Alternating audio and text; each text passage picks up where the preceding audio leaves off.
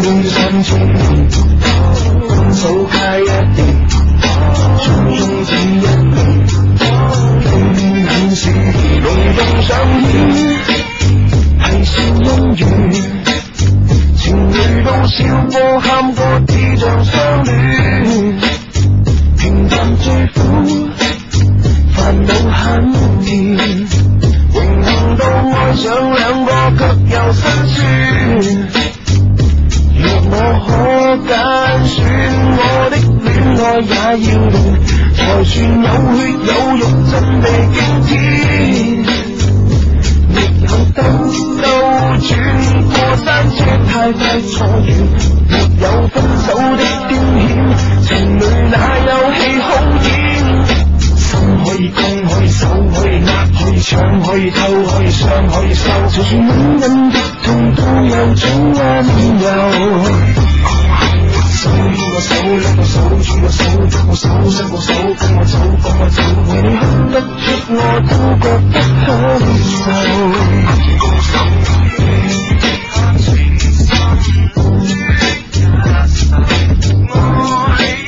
得享受。就算殘忍，亦有恨，這心碰到這個人，陪着你演，係笑姻緣，情侶間鬥智鬥勇，每日鮮鮮，行過鋼線，又過花園，從沒有碰上只算最壞的天。我可揀選，我的戀愛也要亂，就算可歌可泣，愛恨交織。有兜兜轉，過山車太快坐完，沒有真實的畫面，情愛哪裏夠經典？Yeah, 可以攻可以守，可以呃可以搶可以偷可以想可以收，就算隱隱的痛都有種溫柔。手牽個手，拉個手，轉個手，得個手，失個手，跟我走，趕我走，為你哼得出我都覺得享受。為怕愛人你變咗心，我終日提心吊膽，步步為營淚滿襟。雖然話似唔知邊個係我最愛嘅人，但我可以肯定十分唔想一個人。神不相信死日八年都唔敢，話你恨有你恨，到處都責任。落的手你可能太震撼，太過分，情願披太輪，保證我哋一鑊金。可以金，可以手，可以壓，可以搶，可以勾，可以上，可以收，就算隱隱的痛都有種溫柔。手牽我手，拉我手，牽我手，得我手，伸我手，跟我走，趕我走，為你恨得一我都覺得享受。手可以攻，可以守，可以呃，可以搶，可以偷，可以想，可以收，這把紛紛黑笑總有所保留。手牽個手，拉個手，轉個手，得個手，失個手，跟我走，趕我走，為我一世結果都覺得風流。未怕情深戀一手，愛因種出了傷痕，就算殘忍，要行。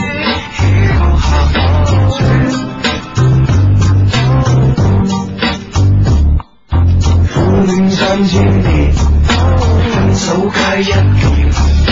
匆匆只一年，偏偏很閃電，瞬間怎麼練，身邊怎麼練，反覆的糾纏，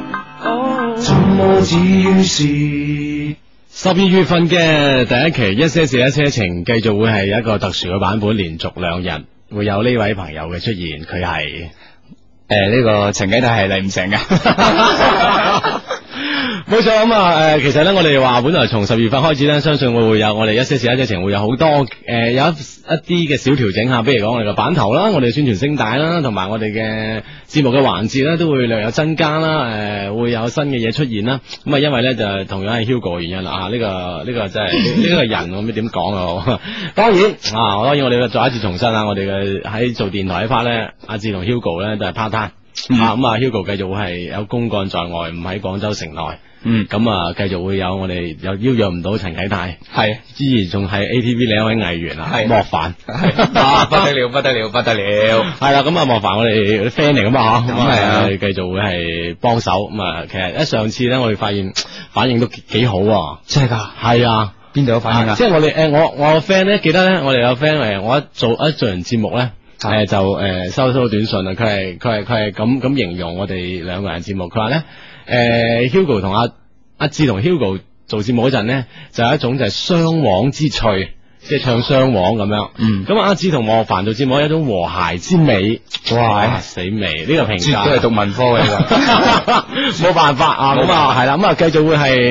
诶今明兩日吓，十二月份嘅第一次出現嘅一些事一些情咧，繼續都會準時出現，不過咧會係有我哋嘉賓莫凡，再加上阿志一齊出現喺我哋星期六日晚十點打後一些事一些情。嗯，啊咁頭先聽過咩啊？聽過首叫咩嘅話？哇睇小姻緣啊！啊，嗰首歌狠 啊吓係啊，陳小春，小春嘅好狠咁啊，姻緣呢樣嘢真係真係幾啼笑啊，係 特別係一些情、一些事、一些情人。自古至今都係啊，係啦係啦係啦，咁啊誒，其實咧，我哋節目一開始點解我哋做咗咁大解釋咧？因為節目一未開始咧，我哋好多短信紛紛表現話啊，好期待今晚嘅誒、呃、電話嘅朋友啦，好、嗯期待今晚嘅版頭啦、宣傳聲帶啦，咁、啊嗯但係我哋一如既往都 繼續要大家等嘅。繼續要有一等，相信下星期就會出現噶吓。嗯啊咁啊，但係咧，我哋今今期一樣會係研習住我哋以往一路嗰啲好多好正嘅優點啦吓。即係一啊誒，又又呢啲高收視嘅因素啊啦。係啦，咁啊將阿 Hugo 所有缺點就改晒啦，因為莫凡出 現。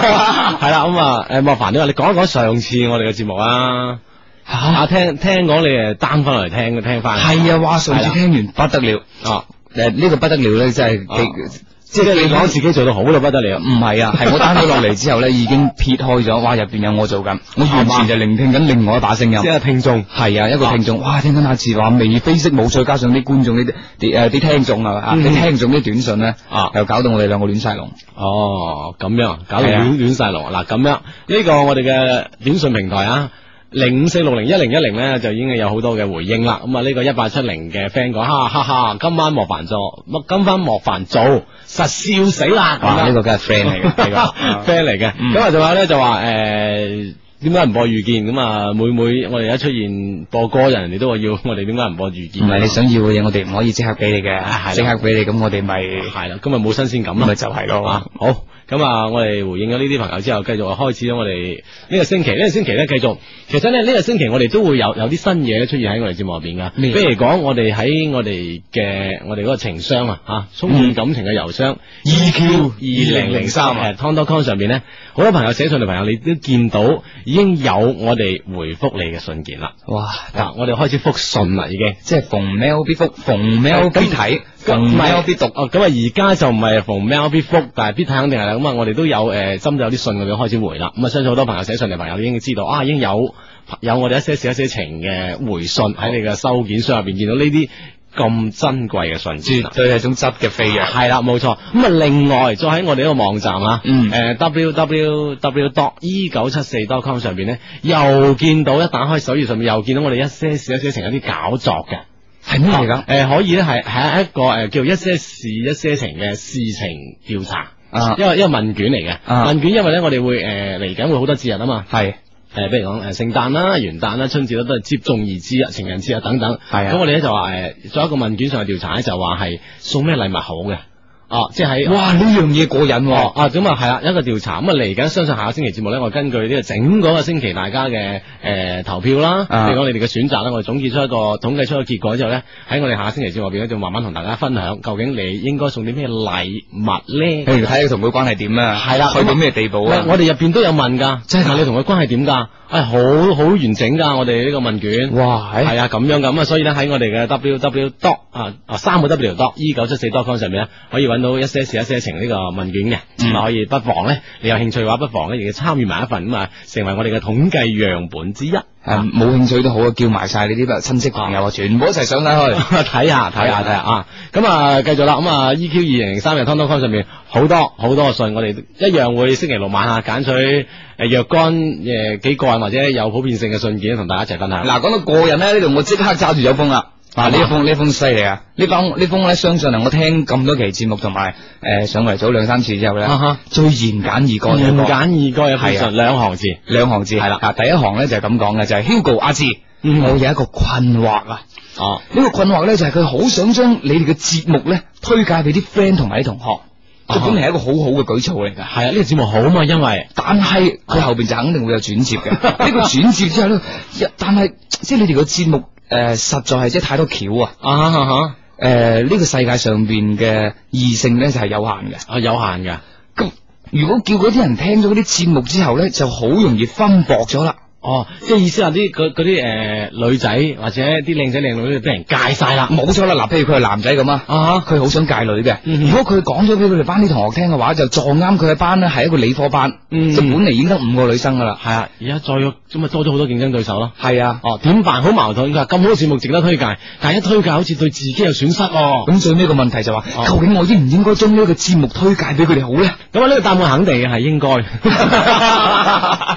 因為收收聽率高啲咧，然之後就會有係啦，啊點解咧？當然呢個我哋好好自私嘅角度講，呢個係應該推介啊。嗯另外咧，我覺得係咁樣啊，譬嗯如講，即係我覺得係戀愛好似一戀愛兩個人喺做一場戲啊嘅，嗯即係其實一種誒或多或少一種心理上嘅較量嚇。假如比如講誒誒，比如講有啲呃誒女仔嚇聽到我哋嘅節目啊，佢個級數高咗，你同佢一種競技嗰陣，戀愛過程當中會唔會有樂趣咧？即係分分鐘會戲劇化好多。啊，會有好有樂趣。如果係一個冇任何難度嘅，你一追就追到一屆屆到嘅話，你覺得你嘅戀愛會唔會係有少少遺憾咧？唔係，但係我唔敢佢 爆，但係佢而家唔係想同佢想戒嗰個女仔切磋下呢呢個技藝喎啊。佢男仔佢 係驚驚同啲男同學一齊競爭切誒戒女嘅呢個。呢咁個即係話你一俾一介紹俾人聽，一定有男有女聽噶。嗱，咁我我我啊解釋咗咧，就話誒女仔聽係無妨嘅，係啊，即係唔會話你啲橋俾人知道晒，你追唔到嘅，係無妨嘅。 我覺得男仔聽咧都冇所謂係嘅，點解咧因為點解啊咧？男仔聽完之後咧，你就可以估計一下對方會出咩 招，然之後咧就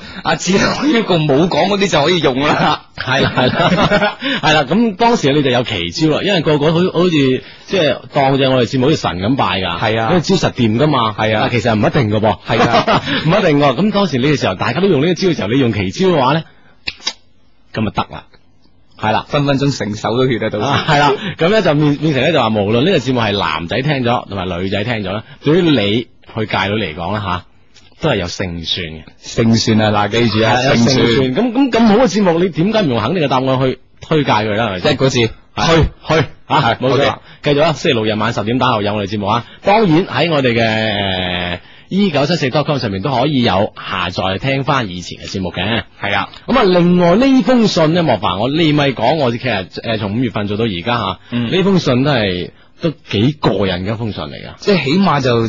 史無前例，即係空前噶啦，啊係啊咪絕後就唔一係定啦，？冇錯，因為佢我感覺上佢學統計咗份表格俾我哋嚇，好原由係咁樣嘅，佢話讚你哋嘅説話咧已經唔使講太唔使講太多啦，因為大家都知道公認嘅事實。即刻入正題，佢話我讀緊大一，啱啱嚟嘅時候發現班上咧有一個幾靚嘅微微啊。好容易噶，讀大一好容易舐嘢啊㗎。好容易發現靚噶，唔知係啊靚唔靚你都覺得佢靚嘅，係啊唔知點解係嘅啦我開頭咧就冇點留意佢，後尾竟然發現佢好可能係你哋聽眾，因為佢感情技巧高到咩咁樣。哇死啊啦！身邊好多人圍住佢團團轉，於是乎咧呢啲就係、嘛，即係秀田就冇人耕啊嘛，啊耕開有人爭，有人轉咧，呢位聽眾就想圍埋佢啦。嗯，咁啊圍埋佢哦，圍埋佢係用呢、個呢、個辦法圍埋佢。佢話咧，我最近咧有啲手緊，於是乎我喺個班度開咗個外圍，即係同啲班同學誒輕輕一個小小輸賭啊，喂，佢 EQ 都幾高噶喎。行啊！對呢個女仔有 feel，但係依然攞佢做籌，即係又唔係籌碼，攞佢嚟開盤喎。開盤先啊啊！咁啊，呢個外圍係有關佢生日嗰日咧，因為呢個女仔生日咧，據佢所知應該差誒即將要出現噶啦嚇。嗯佢話呢個外圍就係關於呢個女仔生日嗰日咧，佢會同邊個過咧嚇？啊即係因為事先呢個女仔係好多人啊！想，好多圍好多人圍住轉，咁大家都 OK 唔知啊，究竟真命天子係邊個咧？咁啊，用佢生日嗰日同邊個過咧，嚟定一定究竟係邊個係真命天子。嗯咁啊，呢個呢個賭注就係佢。如果我哋呢個聽眾贏咗嘅話，佢就會咧呢班 friend 即係落注嗰班朋友就會夾錢幫佢買一個月嘅飯卡。即係我完唔使憂啦。啊，真係啊，一個月都唔唔使休嗰啲米飯啦吓、啊如果輸咗就要請佢哋出去食翻餐，勁嘅咁樣。咁啊誒都道得過嘅。一一餐一餐到一百餐喎，嗱你計一日三餐咁，一個月咪一百餐咯。係啊，咁雖然係勁得有限啦吓，啊咁而且佢係諗住點解佢點解佢敢同人賭咧？因為佢諗住肯定會就唔會輸嘅，嗯因為佢整封信嚟叫我哋幫佢。啊，哇係啊，我哋諗住我哋幫得你，你都唔輸得去邊㗎。 ，OK 好，佢咧哦啊而家主要雖然有好多人圍佢圍住呢位女生團團咁轉啊，但係主要有三個競爭人選。第一個個就係誒誒，第一個就係 B 吓，嘅嗯簡稱係。誒 B 咧喺佢哋班嘅，因為平時咧佢對 A A 就係呢個女仔啦嗯吓，啊即係對 A 咧任勞任怨，所以人咧都都將呢個 B 咧有一個有一個綽號叫奴隸獸，奴隸獸啊，即係為咗 A 咧就咩都肯啦，A 就係呢個好靚嘅微微啦，係第二個 C 咧佢喺第二層樓，即係唔同佢哋課室同一層樓嘅，或者係唔同哦唔同宿舍同一層樓，因為佢冇咩特點，所以咧就冇起到花名，啊冇花名嘅，但係有冇交代有冇交代其他嘢？啊有，能夠有啦。第三個 D 咧就喺第五層樓嘅，喺五樓好扮嘢嘅，咁咧就亦都同樣好為得 A 嘅，好為得嗰個靚女嘅。咁啊、嗯道理上就上刀山落油鑊都在所不惜噶啦。呢個鄭伊健啊，咁啊真係噶。咁啊，究竟呢、個诶、呃 B、C、D 嘅情況诶、呃具體成點咧？佢係俾咗個表格我哋，嗱精彩啦啊精彩啦精彩喺度啦。咁啊呢個表格咧，人物分別有 B、C、D 啦，B 就係奴隸獸啦吓，咁啊 C 就係師母起到名，诶 D 嗰個咧就係扮嘢嘅，呢個好橫坐標，啊啊扮嘢啊！咁喺中中座標上邊咧，我哋就見到有好多嘅三個人嘅相比較嘅參數啦。比如講，誒、擺擺明追定係暗佢嘅，啊咁啊分別有三個唔同啦。比如講，誒、呢三個人嘅身家啦，呢三個人嘅成績啦，呢三個人嘅身材啦、樣貌啦、親密程度啦、接觸率啦、男男方嘅主動率啦、誒、女方嘅主動率啦，就誒、有冇送過禮物啦、等放學嘅機率啦、熟悉率啦、其他特點等等，逐一喺呢個細呢、個呢、個表上面咧就闡述啦。咁喺呢個時候，我哋當然亦都誒將呢個表咧就詳盡咁講俾我哋心機旁邊朋友聽。咁啊，當然點解佢知道誒、呃通過呢封信佢會誒、呃肯定贏唔會輸咧？因為知道我哋呢個節目有好多朋友好多 friend 啊，好多 friend 啊撐我哋噶嘛嚇。係啊咁你啊分嗱，我哋將資料講晒俾大家聽之後咧，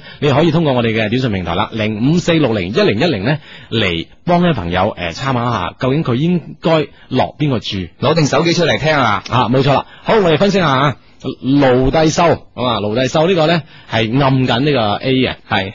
咁而誒 C 咧誒誒咁樣咧，我都係用我哋我哋唔好用嗰個花名，我覺得咧呢用個嗯 B C D 好嘛唔好 B C D，第一個係許志安，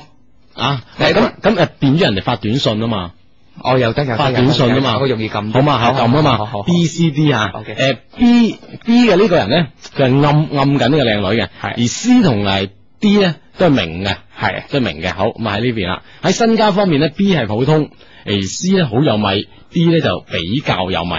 啊咁樣嘅。咁咧成績方面咧，诶、B 啊差啦，C 啊中啦啊，D 啊好嘅。啊身材方面咧，B 係最高，诶、C 咧就次高，而 D 咧係最矮。樣貌方面咧，B 咧就普通啦，而 C 咧就最靚仔啦，而 D 咧就都幾型嘅噃啊咁樣。親密程度啦，啲關鍵嘅數據出現啦嚇。親密程度 B 嘅親密程度係最為之親密啦，啊而 C 較一般，而 D 係普通嘅。咁啊，接觸率呢、個接觸率咧就係佢究竟成日同呢個靚女接觸嘅機會啊嘅機率有幾大我以呢為嗨到有幾埋啊，咁啊都可能係呢個原因嘅嚇，都係呢個因素。B 啊係最多嘅，嗯而 C 係中間，誒、D 咧都係中嘅。嗯咁啊、南方嘅主動率咧，即係南方究竟有幾主動咧？B 係去到百分之五十，而 C 咧去到百分之八十，即係哇出晒面㗎已經。誒 D 咧百分之七十五，女方嘅主動率咧係 B 咧就百分之五十啦，啊而 C 百分之二十。D 係百分之二十五，話即係喺女方方面咧，可能對 B 比較比較吸引喎，即係比較奴隸獸啊嘛，系啊，先送禮物啦，送禮物咧就 B 咧就係冇送過嘅，而 C 同 D 都送過公仔。嗯哇，呢個人做社會調查都幾好啊如果我有一間會計師所，我就啊大一我都要佢啊吓。係啦。啊哇，做得咁詳盡，就等放學經歷，放學點樣等啊？即係有冇人去會唔會等呢個靚女咧？B 咧係從來都唔會嘅，係，咁而 C 咧係百分之十五，而 D 百分之三十五，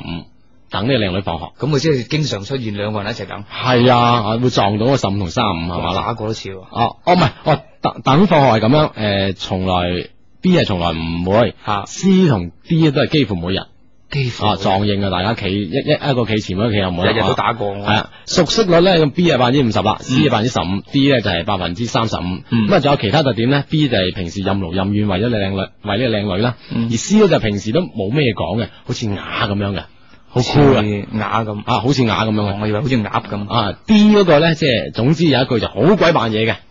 咁咧就分綜上分誒呢、個案例分析咧，就 B、C、D 咧分別有咁多嘅條件嚇。嗯究竟你哋覺得邊個有機會同呢個 A 共度生日咧？我個人覺得就啊啊分分鐘就揾一個誒四方形嘅飯台咁啊，跟住四個坐埋一齊，坐埋一齊啊搞到柴娃娃， 係啦，咁樣冇錯。咁啊，其實咧，我我同阿莫凡都有，我哋都分析過，各有自己嘅認，即係有認自己嘅認為啊啊嚇。哈不過都係等我哋短信方面嘅朋友咧，誒通過零五四六零一零一零咧，同講俾我哋聽，同一齊幫你朋友分析下，因為佢成個月嘅米飯靠我哋噶啦，埋米飯班主。係啦，靠我哋噶啦嚇。好，嗯嗯，好啦，咁呢個時候咧係咁以誒睇睇個短信先啦，嗯一陣間好多啦已經。係啦。誒呢度咧有一位有一位誒三六零四嘅朋友咧就話兩位靚仔主持你好，小弟遇到一個人生交叉點，哇行到個十字路口，想大家幫下手咁嘅，哦哦小弟唔覺意咧 M 咗女朋友嘅妹妹，哎呀，咩樹？哎呀！嗯，咁啊點啊？佢佢想佢想點辦先？唔係佢就問點辦。咁啊，但係要睇，我覺得呢樣嘢咧就要睇翻佢其實係想點噶嘛。嗱，因為冇錯佢佢呢個時候，我估計佢咧應該有少少悔疚啊。嗯，因為嗰個係個女女朋友嚟噶嘛。女朋友個妹妹係啊，即係個妹妹係係係係佢嗰個女女朋友嘅妹妹，咁啊呢關係好複雜，係啊，咁會唔會係兩兩姊妹都好好中意呢位？冇錯，啦，我就係啱啊啱想講呢樣嘢，即係視乎佢個妹究竟中唔中意你。係啦。咁如果既然係咁樣嘅話，如果個妹都中意你嘅話，呢個時候你就誒，我覺得係喺呢個，因為已經 M 咗呢個情況，就應該行翻正路。吓誒、主動同呢、個誒、姐姐講彼此唔啱，唔係話講你同佢妹妹點喎 啊，講彼此唔啱，係啊，咁啊慢慢再同妹妹咧由暗轉到明，先先地下住先，我個人覺得啊咧，你即覺得係點呢個呢個辦法咧，雖然係至迄今為止最好嗰個啊，正路啲，系啊，但係咧仲有些少差池㗎。點啊嗱即係譬如咧，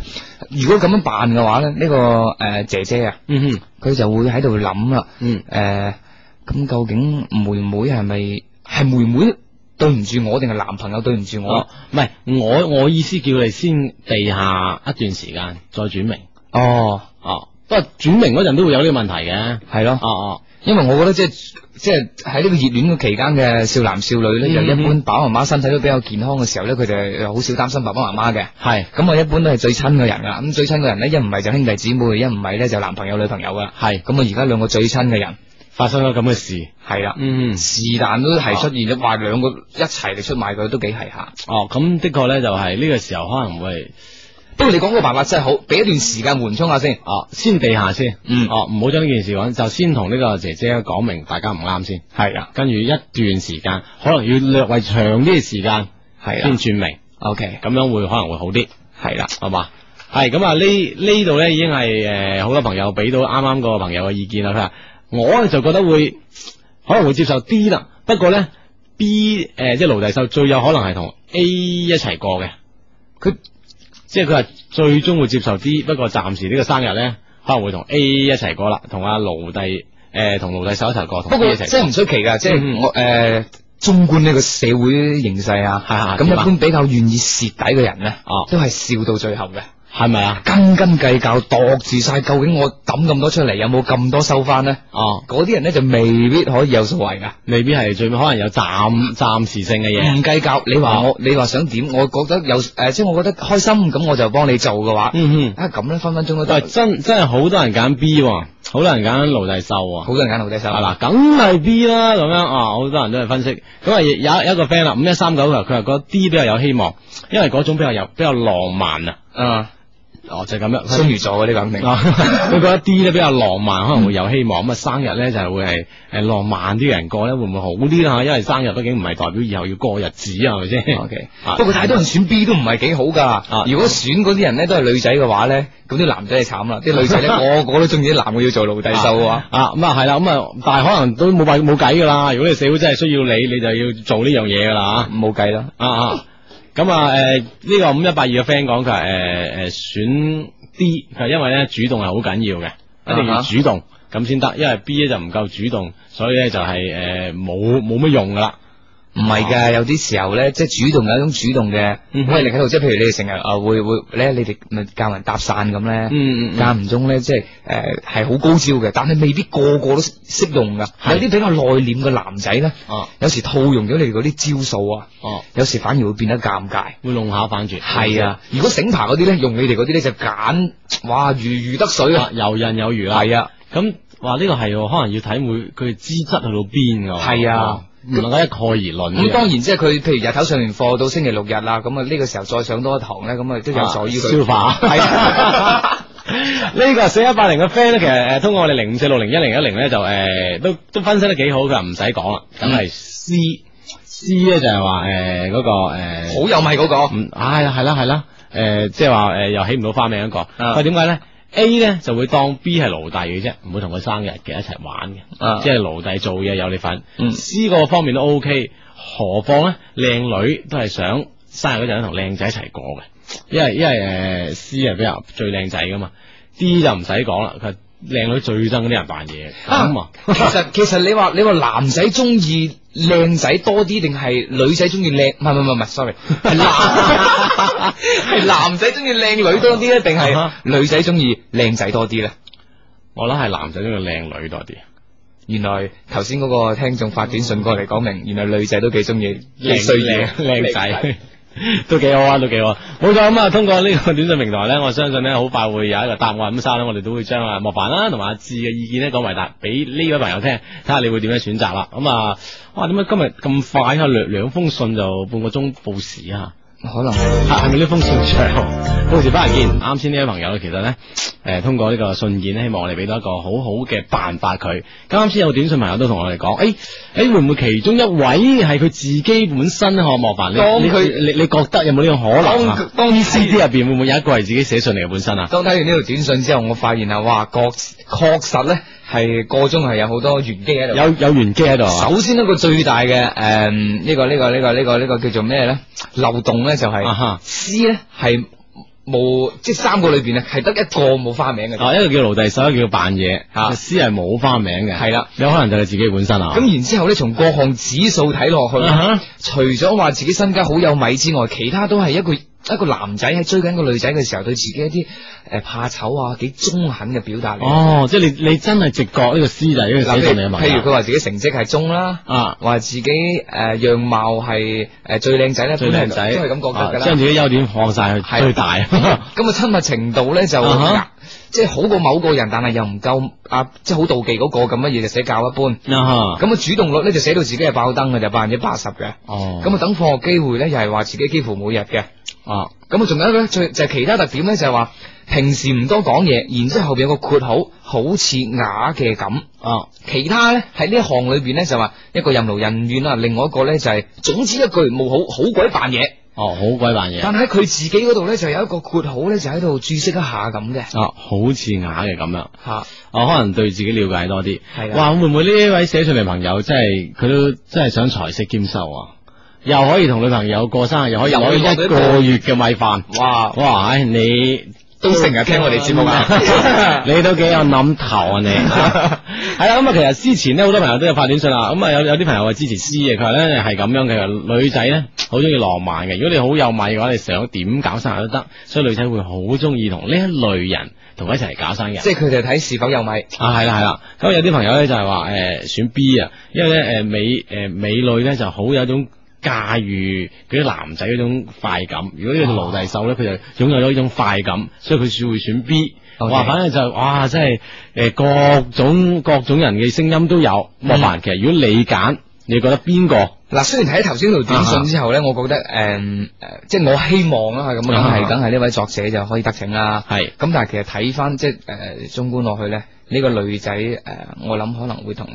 即係比較扮嘢嗰個一齊過多啲，同扮嘢一個啊？因為奴隸獸咧诶，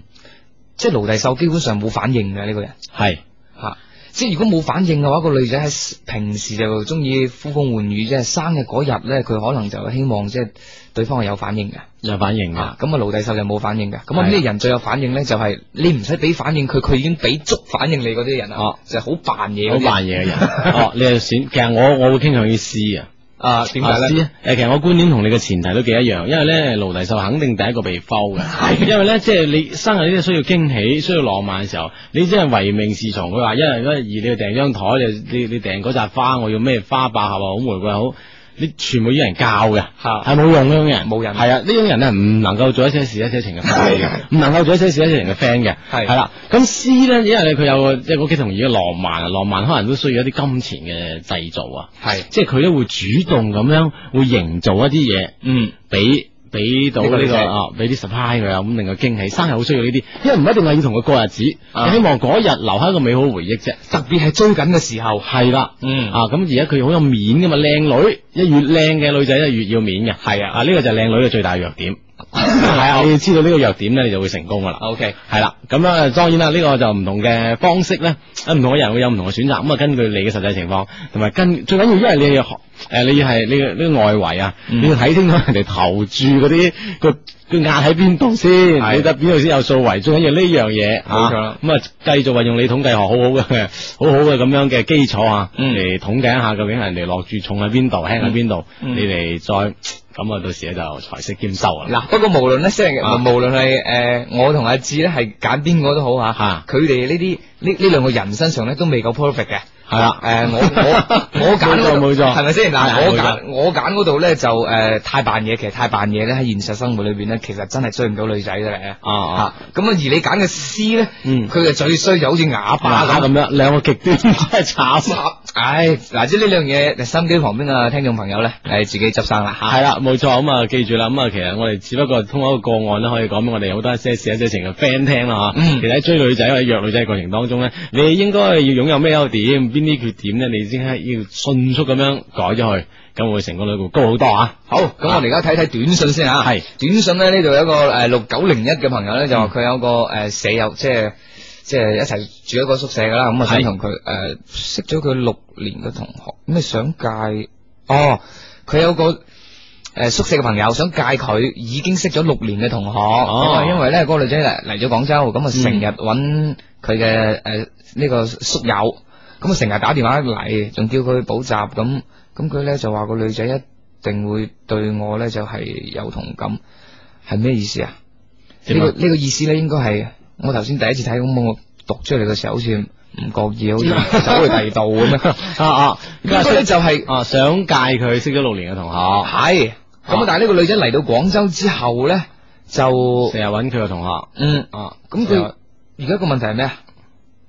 哦，即係意意思咁樣咧，就誒呢、個呢、個女仔嚟咗廣州之後咧，就會成日就不斷咁樣揾呢、個佢呢個六六年嘅 friend 嘛，啊六年嘅同學，成日就通過電話啊，叫佢補補習啊。咁樣咧，佢意思咧就話會唔會係呢個女仔真係對佢呢個六年嘅同學同學啊好有 feel 咧？因為成日不斷電話啦，叫佢補習啦，佢哦問，哦即係佢想確認呢件事係咪呢個女仔對呢、個佢呢個六年嘅 friend 有 feel？佢係想幫呢個 friend 解決呢個問題嘅。係啦，咁 o 啊 k 就係個 friend 可能亦都係都唔知係啊，佢成日約我，雖然冇講到感情嘅事，但係啊真係有感覺咧咁樣。其實呢樣咁嘢證實呢件事，其實呢樣嘢咧，其嗯實都幾係下嘅，因為識咗六年，又話而而家嚟咗廣州，即係之前就唔係一齊噶啊啦。哈哈哈，冇錯，呢樣嘢就真亦假亦真有好多假象噶，好多假象因為因為嗱，即係譬如我哋細個嘅時候，咪中意有筆友呢樣嘢嘅。係啊係其啊，實筆友入邊聯絡嘅嗰種感情咧，就係好深厚嘅，寫到寫到好深厚嘅。係啦，但係現實一旦咧見面一相處嘅時候，究竟係咪好似封信寫到咁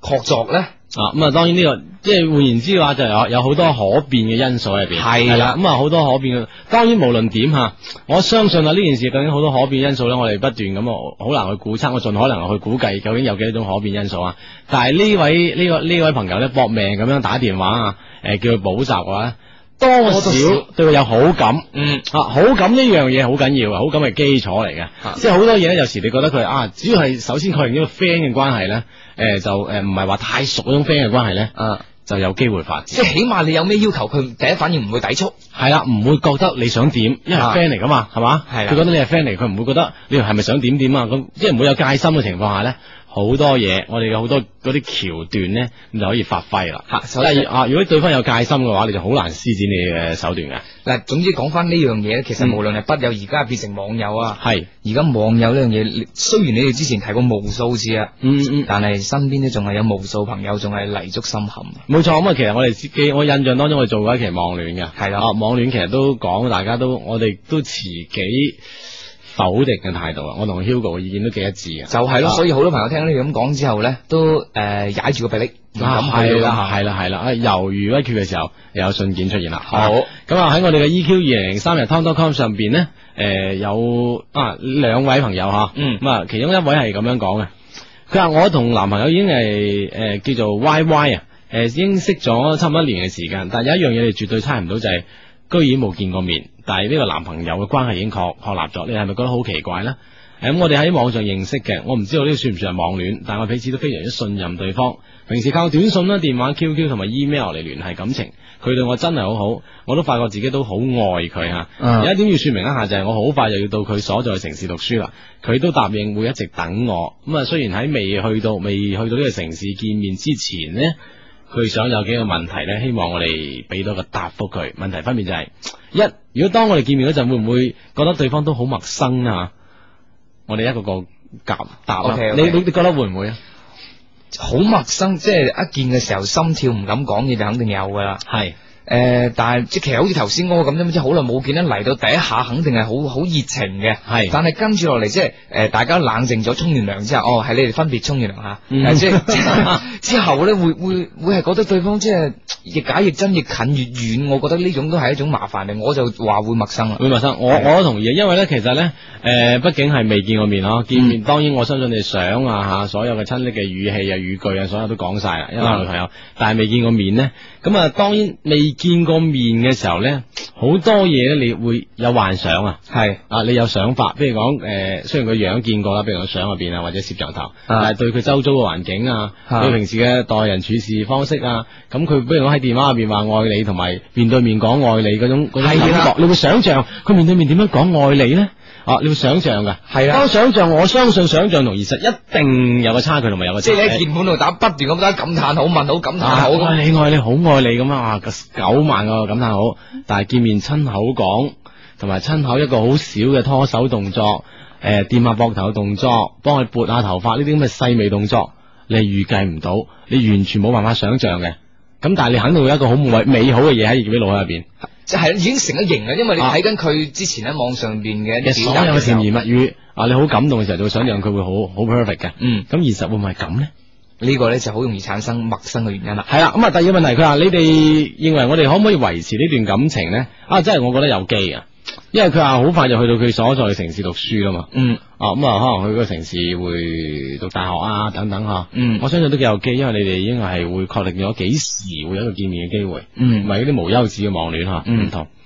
咁啊，另外呢，佢話一般好似我哋咁樣嘅情況啊，男生會唔會好容易出軌呢？寫信嚟嘅，相信你個女生啦啊。佢話咩用可即係好似呢啲網戀嘅情況，大家冇見面，但係我係好 friend，你係我男朋友，誒、啊？我係你女朋友咁樣，嗯，男方會唔會容易出軌啦係幾時出軌啊？即嚇？係即係未見面嘅期間啦，嗱，譬如佢識咗年幾啦，大家男女朋友啦，嗱，嗱，我自己咧就诶、呃因為身邊咧就有诶、呃、认识曾經認識過一個女仔咧，就係嗯诶又係有個網戀嘅，係，咁佢咧係去到北京嗰度見佢嘅诶網友，啊啊啊，咁一見嘅時候咧就好行啊。哦就將诶平時喺鍵盤上面表達嘅嘢咧，即刻付諸於言語以及行動嘅，哦咁樣，係啦佢，諗住反正以前所有嘢都講晒啦，誒、傾晒啦，相信一見面就水到渠成嘅，冇錯啊啦，即係佢唔希望即係有落差，即係佢睇喺屋企對住部電腦嘅時候，佢已經有一種想像㗎啦嘛係，已經覺得同诶彼此之間嘅距離係零㗎啦嘛，嚟，咁咁即係，哦，佢唔希望見到面，我哋重新再鋪墊一次，係啊因為我鋪墊晒啦嘛，咁耐我哋咩都鋪墊好啦，嚟啦。哦，咁嚟啦，係啦，咁點？咁但係後尾咧，佢诶翻到去個男仔，因為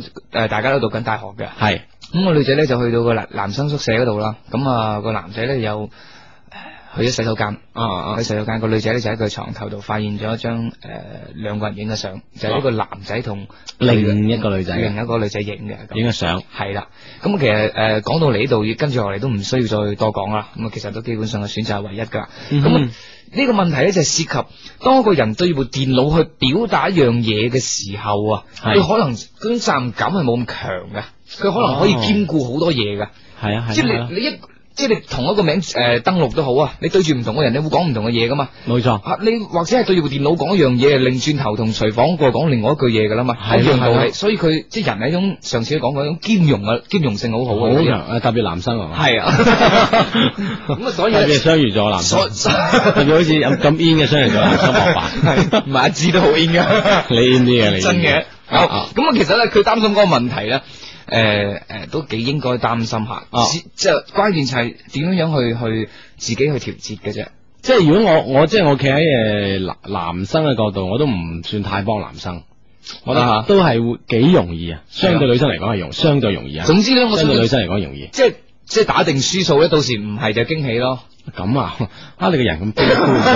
咁啊咁嗯悲觀嘅咩？人哋就準備見人哋噶啦，啊睇啊呢個佢知，睇佢知用情啊太深嘅女仔啦啊。咁如果到你到點時醒下佢係啦，哇你得即係你自己做好任何一切事情嘅呢個心理準備。啊吓，去到咧，哦如果係哇喺呢個女呢個男仔係好似诶蒸馏水咁嘅，啊哇，即係好真嘅，咁啊好神點嘅啊，哇，咁你驚喜啦，係咪啊？咁如果诶同你相中有出入嘅話，咁你咪當诶都預咗噶啦，咁到預咗莫凡講過噶嘛，係寫啊寫寫寫同我講咗，我知㗎咁樣，係啊咁就得啦冇乜嘢啫，係啊，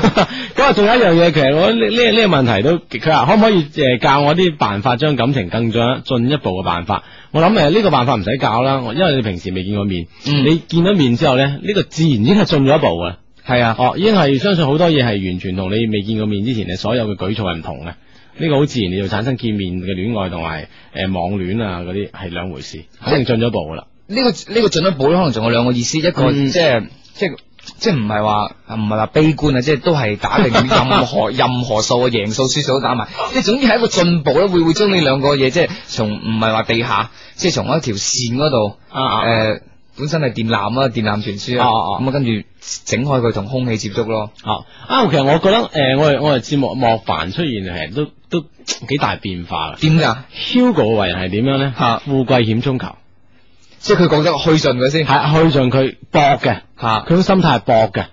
咁個人啊之啊即係即係佢啲橋段啊，嚇都係搏嘅。嗯咁我相對佢而言咧，我係穩陣好多嘅。佢搏嘅啲橋係穩嘅。咁你咧係悲觀嘅喎，你好保守，所有輸數打定啦。佢係任何唔打輸數喺度，佢只係打即係定算。入去啊係啊，佢係咁樣嘅喎哇，。咁佢就應該好適合做生意喎。 即係所以咧，诶，相信咧，我相信啊，我可以俾到朋友咧就唔同嘅見解啊。嗯其實呢诶每種辦法可能要適應唔同性格嘅人啊，係咯啊適應唔同性格嘅或人。者收音機旁邊嘅聽眾朋友，诶、同我哋三個，一個係投機倒把嘅 Hugo，一個係穩中求勝嘅阿志，仲有一個係悲傷落寞诶、誒兼悲觀嘅莫凡咁咁唔啊，係诶，你嗰種係叫做咩咧？诶，置於死地而後生啊阿！志死你啊！真係啊， OK，我覺得你你啲都都好掂啊！呢呢種諗法唔啊，係，其實係一種即係自我保護啊，係自我保護嘅一種掙扎嚟嘅係嘛？係 啊，嗯係啦，咁啊，相信有唔同嘅辦法適應唔同嘅你哋啊，希望即係可以俾到好多更豐富嘅你哋啊。好，咁我哋繼續睇網戀啦。啊我想網戀其實另外一封信同樣講網戀呢個問題都嘅，好絕㗎，係咁啊，誒呢個咧應該係個女仔嚟㗎，係咁啊佢咧就我先讀讀佢最尾一段好唔好啊？嗯哼。哇！佢最尾一段咧就係話誒問題咧就佢話兩位大俠救命！誒、一定要將我哋啲問題講出嚟。誒、嗯哼。如果唔係嘅話咧，你哋嘅節目好有可能冇人聽㗎啦。哇！要挟我哋喎，係啊，咁所以咧就時標將佢啲問題講出嚟。系啦，我我我哋啲新人係嘛，又又又唔受得 太嚇，啊好驚噶嘛，我哋唔會嚇大嗰啲，啊係唔係嚇大嘅？ 好，我我哋我哋順你要求啊。 OK，咁啊，佢咧就係、誒、網上同人誒傾偈咧，識咗一個男仔啦。咁啊，然後咧呢個男仔又每一次喺網上邊咧都主動同佢打招呼嘅。咁啊，曾經有一次嘅對話咧就係咁嘅，個男仔問個女仔今日有冇節目啊？咁個女仔咧就話有啊，瞓覺同睇電視咁啊，即係基本上係寫廢話啦吓。嗯咁、個男嘅咧就話好啊，誒、可以喺屋企休息咁都幾好啊咁。诶，佢、跟住咧仲問佢，即係問個女仔話诶、誒不如約出去好唔好啊？咁哦哦咁啊喺個女仔未有反應之前咧，佢就再問：點解你而家仲未有男朋友嘅？即係因為佢頭先話瞓覺同睇電視咧，就猜測佢係冇男朋友嘅。哦，咁啊，所以因就為邊有你咁悶喺屋企噶嘛？係啦，就問點解未有男朋友？咁、個嗯女仔咧就話：其實我喺度好努力，我同埋好認真咁樣揾緊噶，只啊不未過揾到都未揾到。嚇嚇咁、個男嘅咧就話：唔係嘛，即係本男嘅都係咁噶啦，即係扮到好冇所謂咁，唔係嘛，咁你條件幾好啊，你同事咧，你同學咧，咁你唔知啫，係啊係啊歌仔又唱啦，或者有你唔知啫， 係咁啊，真係咁跟住嗰個女嘅話真係冇咧，公司嗰啲靚仔咧全部都名草有主噶啦。哦咁啊跟住呢個男嘅咧就頂唔順啦，唔係唔係忍唔住啊，唔係忍頂唔唔順，忍住唔住，頂唔順，啊忍唔住忍忍唔唔住住咧就講咗一聲話，誒咁其實你有冇考慮過網友咧？網友即係你有冇發展個網諗下發展網戀咧咁啊？系啦，咁其實呢一招咧就係诶，应该算係一些事一些情裏边咧最低嘅招數嚟㗎，係嘛？ 系我啊哋摆明大家都喺喺個網度，咁有冇乜你有冇考慮過網？係啊，即係唔係佢呢呢封信嘅前因就係佢哋之間诶之前見咗一次面，啊呢個女仔寫信嚟嘅女仔咧對呢個男嘅都幾有好感，嗯咁啊見面之後咧再通過網上啊啱就啱先咧就會有莫凡啱先呢一段嘅對話啦。嗯見面之後個男仔度其實都幾主動咁問佢，诶你咧冇定去啊？诶嗯冇男朋友咩啊？诶網戀好唔好啊？咁都問呢啲咁嘅都幾主動嘅問題啦。係啦，哦，咁啊，於是乎呢個女仔咧就诶用用我哋啲橋啊，嗯，關鍵問題梗係唔答住先啦，咁樣就冇理佢。分分鐘咧仲提早落網吊佢癮。係啦，咁啊，結果咧就衰咗係嘛，诶，应该讲係佢，即係佢條橋衰咗，佢用得唔係幾好，或者佢自己本身唔夠耐心。即係佢落網落網，即係佢未知邊一句話開始收啊！ 係啊係啊你係哋啊。應該教埋未邊一句話開始收。哇！我哋太太過我，我哋又唔知點分析噶嘛。哦咁啊今日特登攞出嚟分析啦。啊好啦，，咁呢個女仔咧就而家又攞攞亂啦，開始問我哋啦。佢話诶見咗面之後咧，就係個男仔同佢仲有傾偈嘅。咁、嗯而且一上網嘅時候呢個男仔好主動打招呼，就從此咧就推測呢個男嘅對佢印象唔錯，應該有好感。咁第二個分析咧就話傾偈嘅話題咧開始有試探性啊。嗯哼，嗱，其實咧，诶、你唔好咁即係咁敏感。我覺得一個男仔同一個女仔，诶、對一個女仔有試探性嘅問題咧，其實係诶、誒起碼係去到 sex 噶。係嘛？咁樣啊要。如果唔係嘅話咧，可能呢個男仔仲未話即係即係話好主動咁樣對你點點點點點。嗯哼，咁啊呢個女仔話究竟佢自己需唔需要主動啦？嚇呢、個問題其實都幾雜幾幾幾幾擲使下嘅。道理上咧，你應該就俾翻啲試探性嘅問題，係啊，俾就唔翻好佢，唔好完全唔理係佢。啊但係你又唔能夠主動喎。係啦，係嘛？我哋始終都要堅持，女仔有堅持嘅，我啊係啊哋喺男仔角度都係咁認為嘅。嗱，我咧我我就覺得女仔咧，誒間唔中你就唔使成日句句應住個男仔，係但係咧就無厘頭喺另外一個方面咧，就旁敲側擊咧就讚下個男仔，誒、嗯即係譬如即係佢你佢問你誒咩，聽、日有乜嘢誒，而家做緊乜嘢咁啊？喺佢問你有冇男朋友嘅時候，你咪講翻個轉頭啊！其實你個人誒、對朋友都幾好啊，幾關心人你啲日常生活㗎，得閒都會問下人食咗飯未啊咁之類哦嘅咁問題樣係嘛？係啊，誒，即係有有有依豬尾豬咁樣。係啊嚇，誒，得閒聊下佢，係係 得啦閒聊下佢，系啦，誒咁話樣呢佢個男仔咧啊就咁樣唔會話咁容易甩，同埋你咧就即係心裏邊有數啲，啊哈就嚇。搞到個男仔冇數，即係搞到個男仔每一張每一發咧都敗露晒所有陣腳嘅。系，咁啊，其實最緊要就係話你同呢呢個男仔嘅角色要對調。你而家咁樣嘅形勢咧就弊嗯嘅，應該讓嗰個男仔寫信嚟問我哋，你就成功啦，係嘛？呢個角色對調就得噶啦。哇，絕 啊！係啊，你要佢大寫信嚟問我哋，咁你就掂咗好多，你嗯九成把握嚟嘅。咁當然我哋而家咧即係誒唔緊要啊，慢慢你就會慢慢變成一個成功嘅女人噶啦。 係冇錯，其實網網戀咧，我哋短信上面咧都好多朋友回應嘅。啊，嗯呢位朋友 friend 話佢話诶要引起佢注意，一定網戀係最緊要一樣嘢，就引起佢注意，呢係關鍵嘅。嗯另外咧就話诶、哎、網戀都 OK 啊，诶、我哋都诶、呃我試過，感覺都幾好啊。可能喺未見面之前，大家感覺到我諗係非常非常之好嘅。好咁啊啦，背完時翻嚟之後，仲有其他好正嘅上演。唔好行下啦。系，繼續係星期六日晚吓，诶、十點打後會有一些事一些情嘅出現吓。咁啊，今期嘅我哋會有莫凡做嘉賓啦嗯，同埋阿志一齊出現喺呢個節目嘅。嗯咁啊，先前呢，回覆咗幾位朋友嘅網戀嘅信吓，呢、個時候我哋睇睇睇翻我哋嘅短信平台啦。诶、呃有咩可以同我哋溝通嘅話，都可以通過我哋嘅短信啦。咁啊，手機發短信嗰欄撳 A，再加上你哋你哋嘅內容啦，嗯發到嚟零五四六零一零一零，咁我哋就即刻可以睇到你哋嘅一啲嘅反應啦。咁啊，呢位朋友講佢兩位前輩你好，晚輩第一次聽你哋節目就已經好慘啊啦，覺得。嗯佢咧佢近排識咗個女仔，係係佢講俾我聽，我先知你有呢個節目嘅。原來你哋係講呢啲界女界仔啲嘢，唉。唉，呢個後知後覺嘅後生仔，唉，佢話唔怪得啦。我每次打電話俾佢，有時想講下翻我哋啲一啲少少，即係兩個人之間親密嘅話題咧，都俾佢扯開。原來係你哋教嘅，嘅，佢話點辦？呢、個時候我冇辦法啦，唯有發短信嚟徵詢下，我點樣可以同佢即係啱識咗，點樣由識咧變到好熟絡，由熟絡咧變到好親密咧咁樣。嗱，我我簡單推測咧，就估計咧呢個誒佢個女朋友啊，嗯哼係唔單止聽一聽咧，係冇講俾佢知嘅，好長一段時間。係啦，咁冇講俾佢知咧，就搞到咧就誒佢女朋友咧就不斷咁樣就升值嘅。係啦，係啦，啊佢咧就不斷咁樣被打嘅。 係係啦，咁啊係啦。呢個時候咧有兩種辦法，第一個辦法咧你就係、嗯如果你讀緊書咧就喺冇乜壓力嘅情況下就可以抽空就將以前啲節目全部 down 晒落嚟，咁、嗯哼你就重新溫一次。係啦，追翻啲課程，係啦，咁啊呢個時候你就可有可能同你女朋友華山論劍。哈哈啊哈如果唔係嘅話咧，你仲可以選擇另外一種辦法咧，就诶唔俾你女朋友再聽，然之后 咧你就繼續晚晚聽，或者叫多幾個人聽，聽完之後將啲聽後感寫晒一路睇睇睇睇睇晒之後，诶咁樣又得。系啦，诶咁、樣我哋應該诶、誒莫凡最後一個辦法叫我見到幾個咧，就意思我補充下，見到幾個咧，诶、資質會相對好好嘅朋友，係啦，一齊聽。咁啊，因為咧唔同嘅人聽呢個節目有唔同嘅悟性吓，嚇啊希望佢哋有啲诶聽後嘅感覺咧，就俾到你。咁啊，雖然大家一齊聽同女朋友，但係你嘅悟性咧比佢高啲嘅話咧，啊咁喺個先機方面咧就會有一個把握到喺度啦。雖然咧，我哋都好想係幫到，唔係好想呢個收聽率咧係多個人就多個人嘅，係啦咁啊，但係如果真係幫到你嘅話，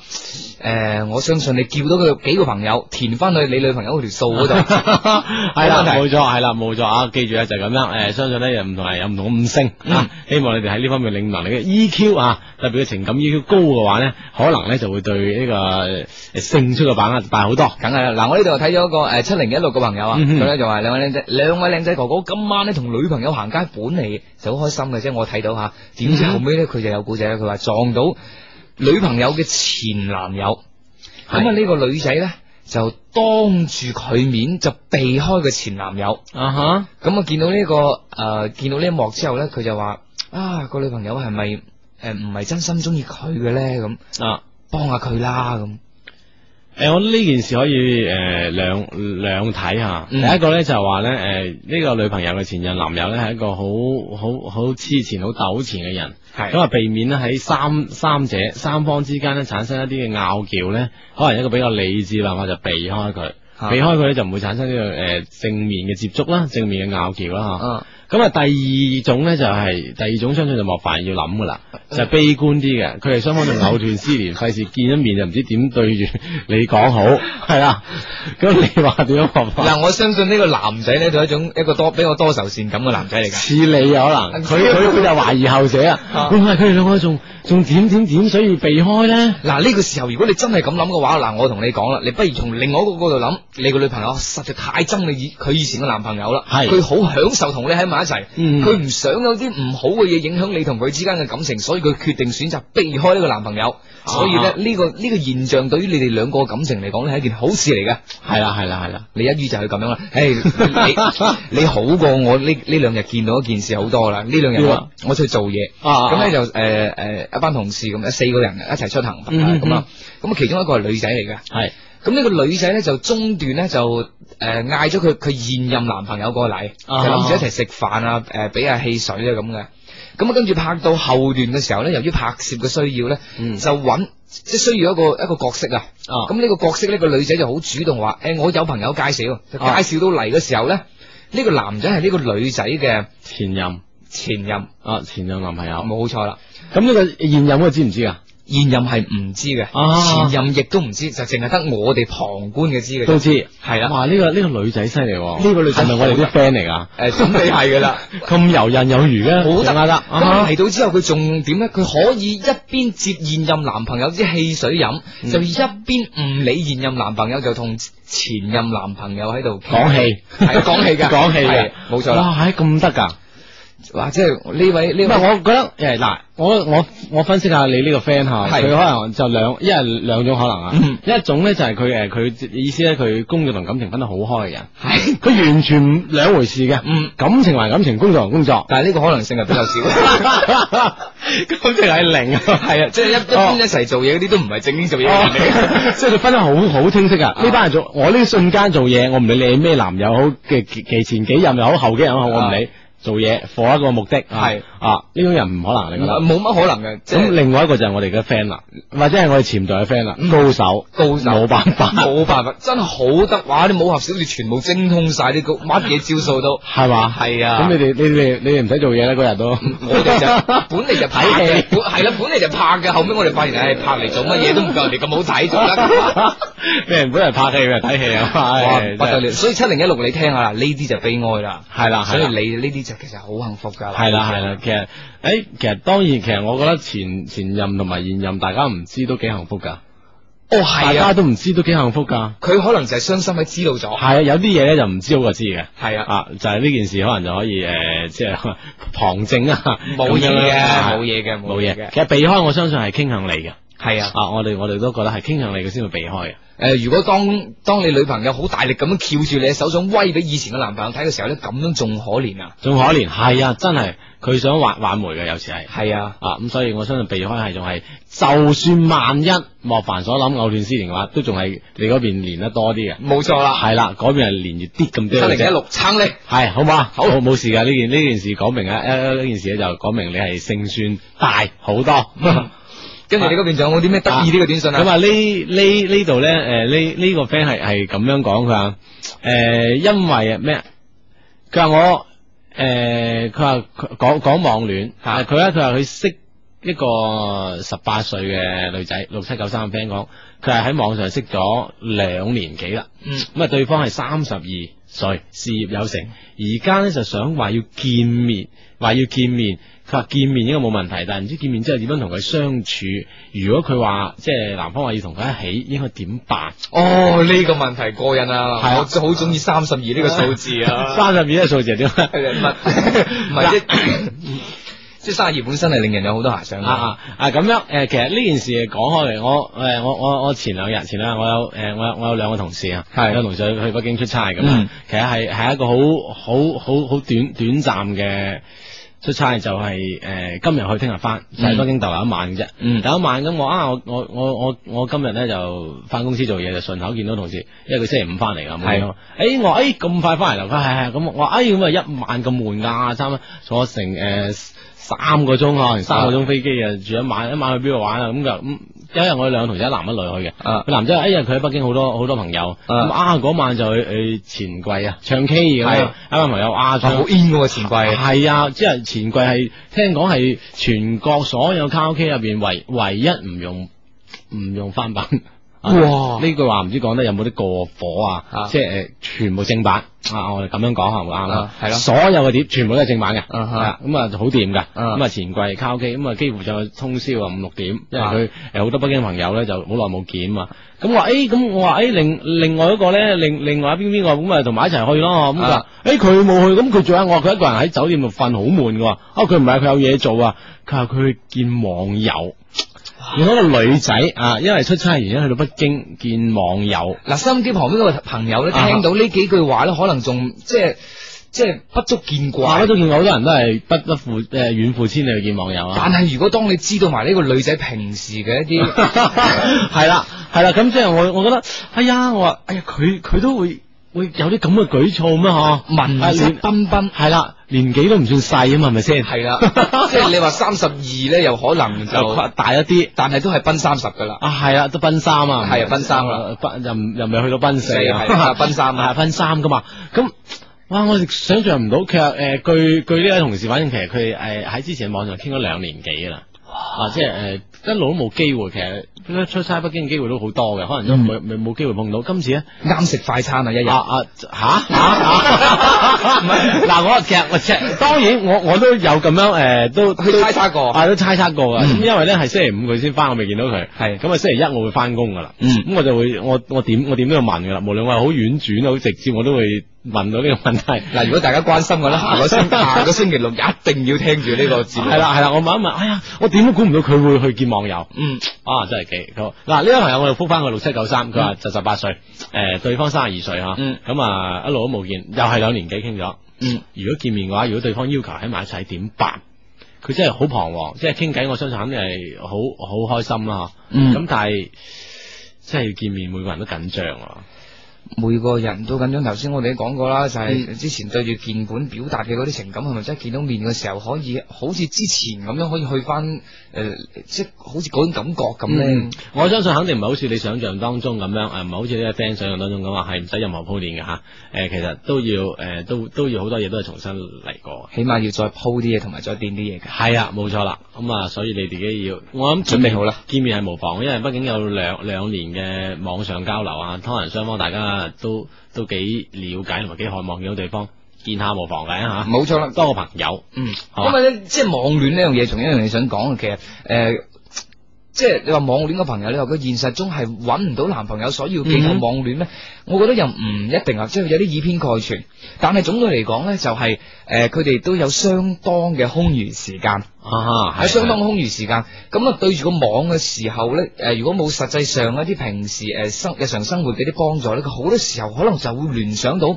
诶性嘅，嗯，哦，係咁樣噶。即係網戀呢樣嘢，網戀係係，因為咧誒好多人嘅想像啊。嗯，因為呢樣嘢係誒最容易引起人想像啊，係咯所以就好容易向呢個方面去想像。系啊，因為你平時咧，你如果真係喺廣，大家兩個都喺廣州嘅話，诶、就算呢個河南嗰個喺天河都好啊，嗯诶、哼可能會會送佢上翻工啊，诶、诶、送佢放工，诶、接佢放工啊，一齊食飯啊，有呢啲咁即係禮尚往來嘅一啲诶大節啊，即係不拘大節啊啊。哈即係成日會有交往啊、溝通啊、聯絡啊。係啊，但係喺你喺網度完全唔使接佢翻，诶送佢翻工，接佢放工嘅喎，一傾你就可能就係寒暄幾句就可能就埋埋身㗎啦。埋身啦，係啦感嘆好感嘆好啦，係啦，咁啊，所以誒，的確呢個呢呢方面可能我哋會誒輕輕去打個打個打叫預防針，唔知會唔會嚴重一滯嚇，係啊啦會有有準備。誒呢度有有有 friend 撐我哋啊！點樣？孖四三五嘅 friend 講，佢話你哋講得啱，現任咧最好唔知道女朋友嘅前任男朋友。佢話我就係知道我女朋友前任男朋友先對佢冷淡嘅，係啊。最好唔知，唔知係一種幸福。啊男人咧，即係誒，會诶，唔會小氣個女人 啊？誒係嘛，即係喺喺呢 方面啊，嗯系嘅，應該係咁嘅，應該係咁嘅。 應該係咁。冇錯，因為即係佢即係雖然而家都好多人唔介意對方即係有冇紅墨水啦，啊哈咁啊，但係咧即係始終都係小氣啲嘅。哦，誒唔知真係好過知，我我又我又唔識佢又唔成咁啊嗬。係啊咁啊好地地咧，識有時真係滅咗，誒即係撞口撞面，我唔知都幾尷尬。總之唔知你仲可以當對方係新鮮嘅，係啦係啦，OK。係好，嗯，跟住喺呢個時候咧，我哋就會進入我哋嘅例例牌小測試，就係我哋嘅心理測試。咁啊，其實呢個咧就係同誒誒睡睡姿好有關啊。咁啊，你即刻誒審審慎下自己，或者係問下你身邊嘅人啊嚇，你自己嘅睡姿會係點樣樣嘅嚇。嗯咁啊，通過你睡姿，我哋會有一個誒喺感情方面嘅測試俾你。咁啊，睡姿分別有四種嘅測試，誒四種啊，唔知你屬於邊一種啦。咁啊 A 咧就係話你瞓覺嗰陣咧係身體微曲，咁啊誒個個個膝頭哥咧要要彎到啊個小腹以上貼住個肚咁樣，喂，仲冇啲咁嘅人即係啊㗎？望起就好似蝦咁樣弓起身，即係攣埋身係打瞓側覺定係咪打側先？啊！哦哦，啊佢佢係係啊，有應應係打打側啦，打側有啦。考究左側定右啊側？打側冇冇講，打側 OK，OK，OK，好似蝦咁樣，攣弓蝦米咁樣 OK 瞓，誒應該都有。如果實在太凍天，好多人都咁樣。係啦係啦係啦。咁啊，另外誒 B 咧就係話你誒打側瞓就兩腳係並埋一齊嘅。嗯，并埋一齊嘅啊。咁而 C 咧，仲係側瞓啊？會唔會係好多人都側瞓啊？應該係。誒側瞓咧就彎一隻腳，就兩隻腳唔並埋一齊啦。誒單腳彎彎住，單腳攣住一隻腳，一隻腳係直嘅。嗯，啊咁啊，咁而 D 咧就仰仰面瞓啦，咁啊呈好一個好舒適嘅大大字字形咁樣。啊，重複一次就係、你嘅睡姿會係邊一種咧？分別有四種選擇 A、B、C、D。一第一種係身體嘅側睡啦，誒、攣住起身就好似嘅蝦米咁樣，隻腳咧甚至個膝頭哥甚至乎頂到個小肚嗰個位置嚇。好似做瑜伽咁啊啊，係啦瞓覺都。咁啊，第二種咧就係、诶打側瞓啦，咁啊兩腳並埋一齊。第三種打側瞓咧就係一隻腳係攣住，一隻腳係直嘅。咁而第四種咧就仰面而睡，一個好一個大字形咁瞓喺度。嗯咁啊、你嘅睡姿或者係你身邊嘅人，你嘅 friend 嘅睡姿係點樣樣啦吓？分別有啱啱講所講嘅 A、B、C、D 咁啊。通過短信嚟猜測，究竟你哋喺感情方面係屬於邊種類型呢？短信嘅方式好簡單，手機去到撳短信嗰欄，撳 A，再加上你選擇嘅 A 或 B 或 C 或 D 發到嚟零五四六零一零一零咁就 OK 噶啦。俾三分鐘時間你。嗯哼，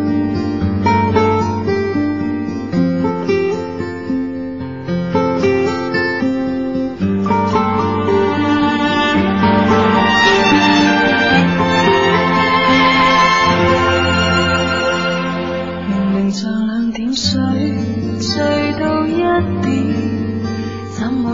之間歸於上天。這斷了線的風箏在那邊？明明是你聲音在我左近，相隔一個玻璃刻進內心，寧願從來未貼近，天各一方終於等到陌生和你，若不相識不相襯，靈覓愛侶也會甘心。還能如何愛你都可平凡火花，沿途再能被逐寸火花，給我望見這一架童話，就如騎着木馬，搖着歸家，沿途如能叫你一早叫大家嗎？高呼一個密碼，幾百萬名字裏誰是你，誰讓我查？只想你我幸運到天地海角。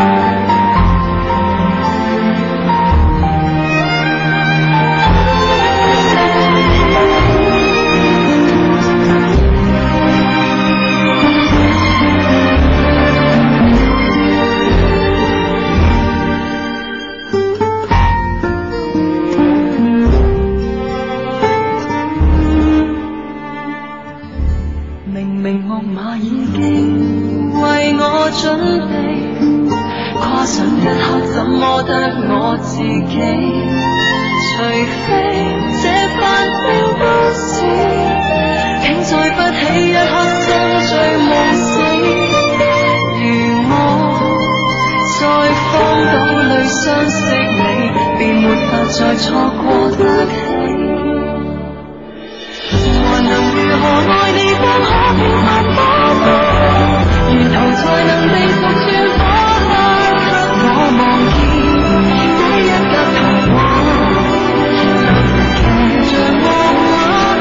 搖着歸家，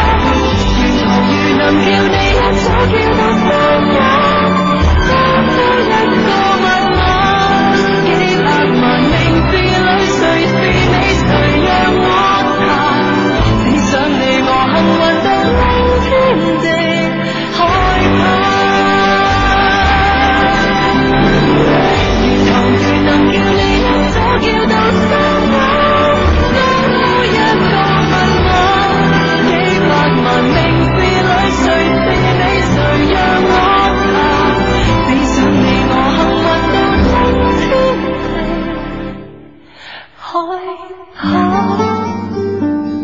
海角。聽過屬於梁詠琪嘅吓，兩個人的命運啊！啱先呢，我哋誒一個心理測試啦吓，可以測試到喺情感入邊呢，你會屬於邊種類型嘅？咁啊，題目方面呢，就係你嘅睡姿呢會係點樣樣呢？比如 A 呢就係攣弓蝦米型吓，啊而 B 呢就係、誒、打側瞓啦，咁啊兩隻腳並埋一齊嘅，而 C 呢就係打側瞓啦，有一隻腳攣咗一隻腳直嘅，而 D 呢就係仰面朝天大字型咁樣瞓。分分鐘都可以預示到你屬於邊一種命運啊！啊，冇錯，咁啊情感方面你究竟係點樣樣嘅咧？係嘛，咁啊我發現咧就好多好多人嘅選 C 啊，好多人選誒，即係單腳攣住打側瞓啊吓。啊咁樣噶，如果有左同埋右揀，相信大部分都揀右添啊。 係啦，咁啊究竟呢種人佢喺感情方面係點樣樣嘅咧？莫凡 OK，嗱，揀呢一行嘅朋友咧，喺生活上咧就有啲令人捉摸不定嘅，啊哇哈！即係證明大部分人都好難戒喎，即係好飄忽下係嘅，啊，顯得高傲啦、清高啦咁噶。咁啊梗係啦，如果大部分人都容易嘅話，呢、個節目嘅生存意義就唔 大，生存空間亦都唔啊，大。呢啲真係 friend 嚟啊！係啊，friend 嚟噶嘛，哦，咁啊，呢啲朋友咧對人咧就誒好多時候都中意挑剔啊，同埋有時都幾好客啊。啊哈，脾氣古怪啦，似乎對你嘅人生充滿即係缺乏一種誒、呃足夠嘅熱情啊。哦咁啊、呵其實咧誒喺呢個心裏邊啊，對自己呢種自視過高啊誒嘅、思想咧係唔係幾啱，同埋同普通人唔同啊。即係誒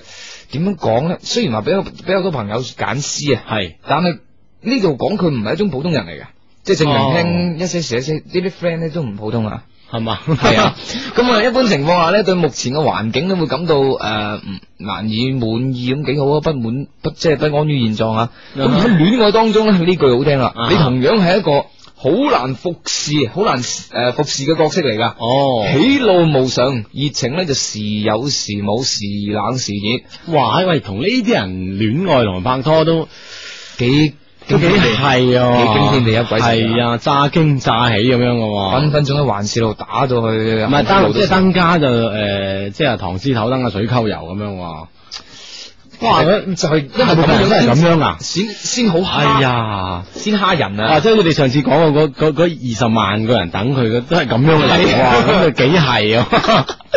咁多人都係咁嘅。好，繼續講埋落先。咁啊哈啊呢啲人咧，雖然有之前嘅诶、呃、种種東西啊，嗯但係佢有一樣嘢好好嘅，就絕對係一個從一而終嘅忠誠情人。啊！即係聽誒聽我哋節目嘅聽眾咧，大部分人咧都幾專一下嘅，係係啦。咁啊呢種專一啊，係一定會係建立喺某種基礎之上系啦。啦，啊就建立喺之前嘅打打鬧鬧，離離合合啊。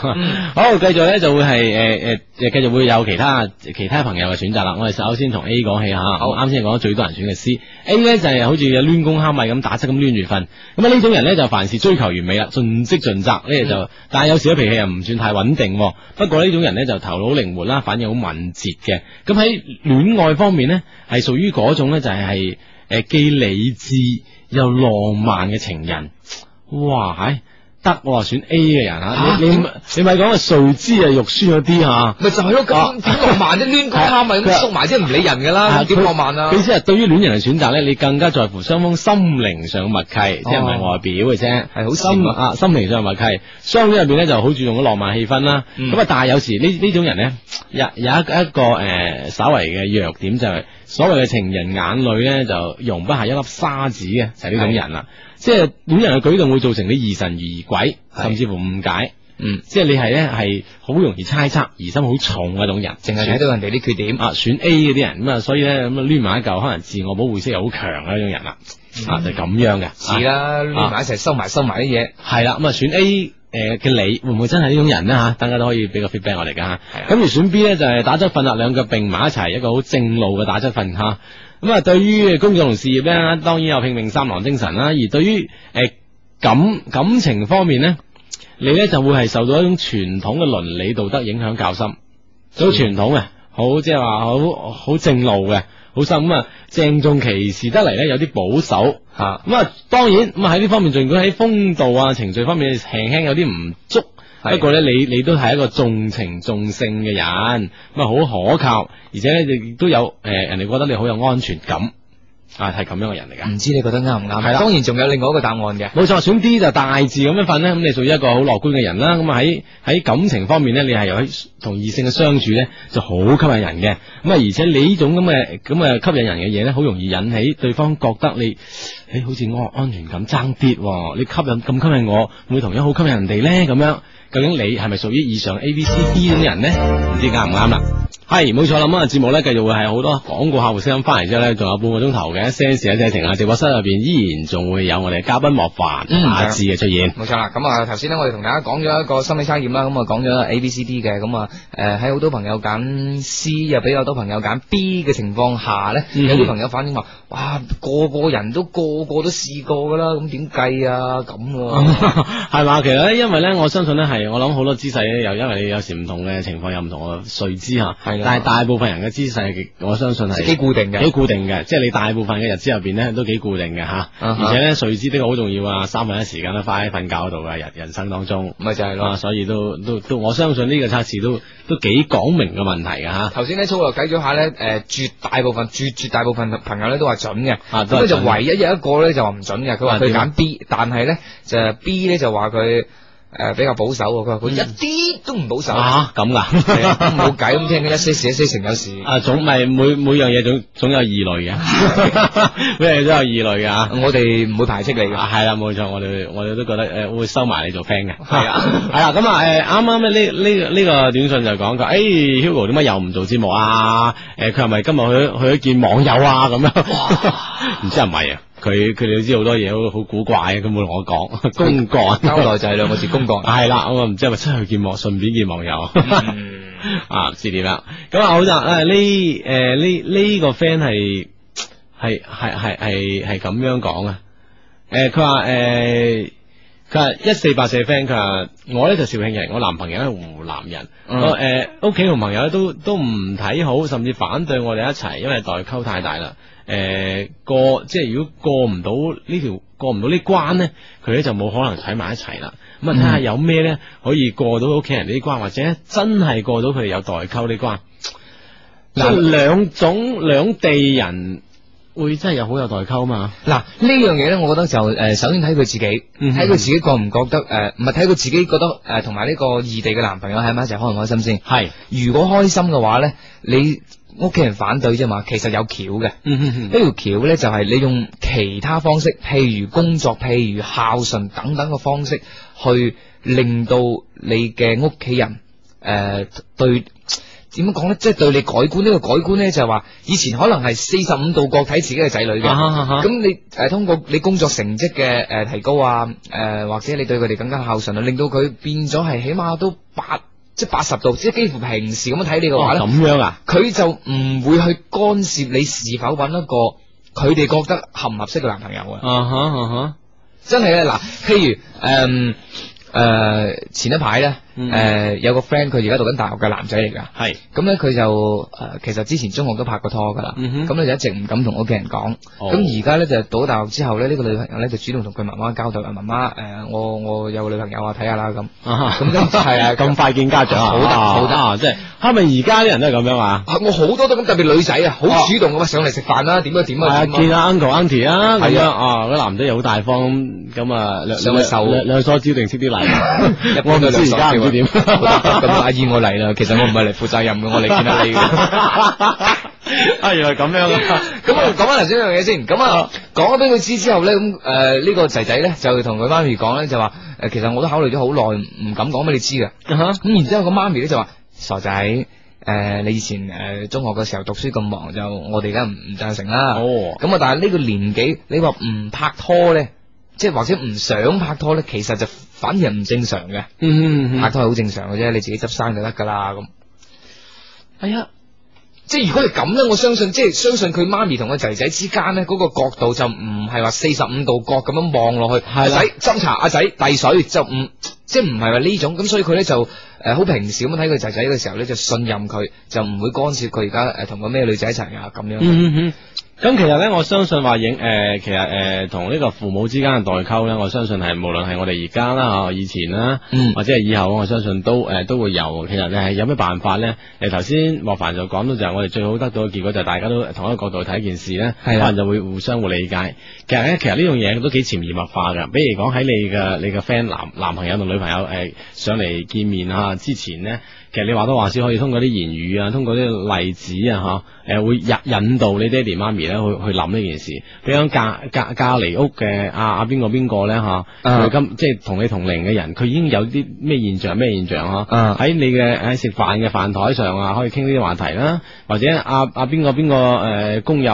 嗰個女咧，又啊點點點嚇，喺呢啲嘅喺你嘅之前嘅鋪墊工作其實相關誒相對相對幾重要下嘅。係啊，等你爸爸媽媽會有一個認知喺度，即係逼不得已嘅情況下咧，先至帶埋佢上去，係啦呃先至慢慢誒、呃即係希望誒個、男朋友可以氹到屋企人。但係即係呢一步咧，即係最好就唔好揀住先。係啦係啦係啦。咁等佢有一種心誒腦海入邊有一種意識，哦，原來同自己仔女咁大嘅人，佢哋都係咁樣嘅。係誒咁啊，到時就好自然啦，哦，都正路啦，係嘛？係大如果家唔都係就啊，身邊啲人都係咁啊，佢唔係咁，反而唔正路添，好另類咁啊係啦。咁可能一種鋪墊，我相信都要技巧嘅，啊嗯都要技巧嘅，因為畢竟要佢轉過呢個彎嚟啦吓，誒都要一啲時日。冇錯啦。啊哈！呢個 friend 係咁講嘅，三九四一個 friend 講，佢話今晚呢，我有一個好憎呢，但係佢仲係中意我嘅師兄打電話俾我，我真係好鬼煩啊！我已經擺明好討厭佢啦，但係佢仲係打電話嚟，點樣等佢知道我好憎佢，而令佢死心啦？即係好唔即中係撇啊撇佢橋啊！莫凡你有啲咩橋嚟㗎？诶、想撇一個人啊，啊！又係女仔嚟噶嘛？呢個係女仔嚟我㗎，係係有個師兄打電話俾佢，嗯，咁啊有有啲人咁嘅，有啲人佢佢明知佢憎我，我都打嘅，诶，其實诶針對一樣嘢先，因為呢個係師兄，啊嗯诶特別喺校園裏边啊，師兄對師妹咧，佢會唔知點解有一種好莫名嘅诶，好理所當然嘅佔據感嘅，真係啊係啊， 師兄嗰個佢，我我我嗱，我我印象中就應該好理所當然嘅，幫佢啊扶佢啊，啊呢啲真係佔據，絕對係佔據陰公啊真係，唉啊，我聽佔下據好多好多方面我聽下點佔據先啊。即係诶呢個師兄咧，即係會覺得诶诶師妹理所當然就係诶陪師兄噶啦，咁啊即係好封好封建噶，嘅，會先哦幾封建，好封建噶，即係佢哋啲潛在嘅啲思想，即即係係冇校園入邊嘅學生嘅思想都係幾啦封建下嘅，係啦。咁啊啊，但係咧，佢有冇考慮到而家啲師妹個個都聽一些事一些情㗎？係啊，個個都唔封建㗎。係 啊，即係佢覺得而家啲機會係好即係好平等㗎嘛，係咪？你你夠班，你咪追到我咯，係咪？即係咁就戒到我 係啊咁樣。係啊係啊係啊，咁對，即係呢種情況，你首先要代入佢，你就唔好同佢鬥慢啊！嗯哼，哦，即係佢佢係啱都要啊打俾你，你就唔好就夾硬同佢啱啊硬打係碰吸。你一次，打係吸你一千次，祈唔好，佢係啊分分鐘咧就夜闖女生宿舍，誇張 啲，即係即係導致有極端行為。係啊，啊有即係有啲人你你真係唔鬥唔夠去鬥嘅，佢啲恒恒心好夠㗎。係啊，啊，佢又好執着，係啊即係講得好聽係執着，講得唔好聽叫固執。係啊。啊，佢死牛一邊頸，你真係你點辦？即係黑你 sell 啊黑 sell 啲咧，我就同佢講一個辦法咧，嗯，點就係叫佢聽一些事一些情，啊？咪只要介紹俾佢先。啊啊啊！呢個係一係辦法啦嚇。咁啊係，另外有冇啲具具體啲嘅辦法？即係話我又可以大家，即係其實好多人都係咁諗啊，因為我。即係師兄誒、呃師妹咧，你除咗你所講嗰種封建佔據感之外啦係，就係其實最麻煩就係一樣，就係每日都撞口撞面。係啊，啊特別有時安排啲咩任務啊嗰啲。係啦，啊或者同大家某某一個誒校園嘅社團啊，或者一係啊齊嗰啲好多嘢工作上引起尷尬，大家唔想點樣可以將呢件事咧就消於無形嚇。嗱，最傳統嘅方式就啊嗯係好大方咁同對方講，我有咗男朋友啦，啊啊或者帶埋男朋友俾佢認識啦，啊或者一齊食飯啊，或者咁做場戲啦，係啊咁啊，如果呢種傳統嘅方法，你覺得即係即係太冇乜必要要啦嗯啱，你一個咁 in 嘅人嘅話，啊係 啦，即係你仲希望保持自己些許嘅神秘感，係 咁其實你完全咧就係可以同呢個星講啊，嗯誒、你咁樣追落去咧，其實誒、嗯對你自己都冇乜好處噶，啊會影響咗你去即係其他嘅機會啊，啊影影響佢嘅機佢會佢形象佢嘅機會咯，即係啊佢咁死纏爛打咁，其他女生睇上去，嗯呢條友都係冇橋嘅友嚟嘅，又係即係唔識體諒女仔嘅友嚟嘅，哦咁樣，就就識死牛一一邊嘅，係即係反其道而行之，講翻佢知，你繼續咁樣落去，其實係對自己唔好嘅咁，喂我我我嗱我我有一個質疑啊。點樣咧？即系会唔会话啊？你你咁样讲系咪意思？我咁样追你，你唔受，我换種辦法你就會受咧咁樣。哦，系咁咁啊弊噶啦喎！即係個男仔望呢類男仔就覺得啊好好自我好啫，好轉牛角尖啊！佢哋係啊，哇！哦咁唔得啊嘛！我有我送花嚟，日日都唔打電話，又整咗花俾你。啊！我哋我哋我哋我我我哋電台啊，誒嚇珠江台同事啊嚇，有個同事我我聽講我冇見到啊，嗯，每每日每日一支百合花啊，係俾人送定係送俾人啊？收啊！哇收誒、呃大嗌，而家搞到插到誒台板室又有啦，誒、大大堂阿姨都有啦，哇都有啊，每日一支啊，我準哋準準時可噶，以買花賣花喎，哎真係呀，啊好可以攞命噶，而家啲人你咪講啊！咁其實即係話，即係對對對呢種誒咁咁轉牛角尖嘅嘢咧，其實我覺得咧，可能誒、呃做一場小戲，輕輕俾打擊佢。啊！诶、即係錯一錯佢，即係覺得佢佢呢樣嘢係唔啱。究竟係點樣錯佢咧？我誒其實應該，我覺得都係唔係唔好話自己有男朋友，好似你話齋冇冇晒神秘咁，係啊咯搞到以後再想識佢唔得噶嘛。係咯，哦，就應該咧就譬如講誒、某某某一次電話或或或者某一次見面咧，你俾一啲好好好硬嘅嘢佢彈，好硬佢，即係好逆佢嘅嘢，係好逆佢嘅嘢佢彈。誒、嗯但係咧你即係彈完之後咧，其實你可以另另外一個角度咧，會係即係話誒氹翻佢。 ，OK，即係係用咁嘅辦法，你唔好話太，即係另外氹翻嗰度就唔好喺感情方面嘅氹翻佢，另外啲嘢度氹翻佢，嚇但喺另外即係真係要硬一硬佢先得， ，OK，打擊下佢先得即係等對方有一個清醒嘅過渡。係啦， ，OK，咁會可能會好啲，好。咁呢邊咧，我睇到一個咧，誒一六八九嘅朋友咧，係誒佢就係咁講噶，佢話求下你哋讀下我啲信息啦。佢有一個女同桌，哇，嗯喺實係讀緊大學噶啦。係因為嘛？我覺得大學同中學嘅一個最大嘅區別就係可以誒，呃即、係亂自己揀揀同位。系啦系啦系啦，自己約約約定同係啦約定咁咗啊，約約好之後咧，仲可以揀上定唔上。 一齊唔上課啊 係啊，哇呢呢個係個別好似麻煩呢個學生，好嘅，講嚟咁啊，佢啊咧就有一個诶、呃女同位，咁咧佢而家咧就，哦，sorry，我我誤會咗，係個女仔嚟嘅，女仔有一個女同位，咁佢呢個女同位咧就有咗個男朋友，咁啊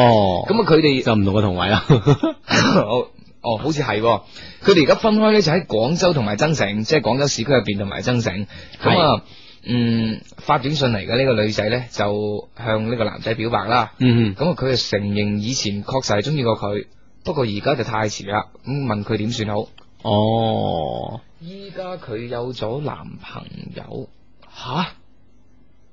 嗯同佢表白過，咪都係誒男嘅，發嚟嗰個係男定女？你話？男咯，梗係男嘅啦，哦，男係冇錯冇錯，男有個女同位，嗯，咁個女同位有咗男朋友，哦，咁啊而家佢佢哋兩個，而家佢同呢個同位咧就分開咗廣州同增城，嗯係嘛， OK 咁啊分開之後先向佢表白。嗯，咁佢都承認過，同位嗰陣咧都中意過 OK 嘅，不過而家太遲啦，咁樣